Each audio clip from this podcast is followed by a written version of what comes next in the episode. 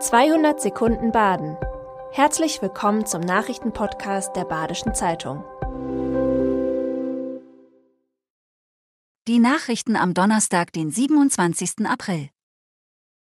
Ab dem 2. Mai wird die Europabrücke bei Kehl teilweise gesperrt. Die 250 Meter lange Europabrücke ist marode und muss saniert werden. Die Arbeiten dauern voraussichtlich bis Ende September. In dieser Zeit wird die Brücke halbseitig gesperrt.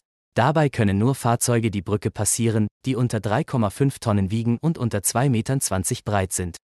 Der Lkw-Verkehr wird großräumig umgeleitet. Durch die Sperrung wird es in den kommenden Wochen voraussichtlich zu Rückstaus in den angrenzenden Stadtgebieten kommen. Die Herz-Kreislauf-Klinik in Waldkirch soll eine Außenstelle der Freiburger Lea werden. Dort sollen Geflüchtete untergebracht werden. Dies hat das Regierungspräsidium am Mittwoch auf BZ-Anfrage bestätigt. Erste Gespräche mit dem Eigentümer hätten schon stattgefunden. Entschieden sei jedoch noch nichts. Schon im März 2022 kam die Idee auf, dort Geflüchtete unterzubringen. Das Emmendinger Landratsamt erklärte dann jedoch, keinen Bedarf zu haben. Für die damals gut 1700 geflüchteten Ukrainer hätten sich andere Möglichkeiten aufgetan. Wie viele Menschen jetzt in der Herzkreislaufklinik untergebracht werden sollen, steht noch nicht fest.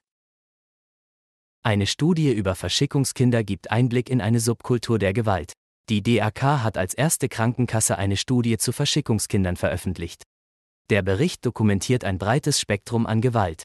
Darin geht es um Kinder, die zwischen 1951 und 1993 zur Kur geschickt wurden.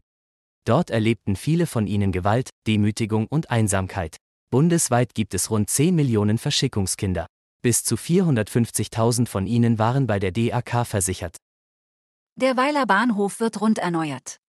In den kommenden beiden Jahren soll der Weiler Bahnhof umfassend instand gesetzt werden.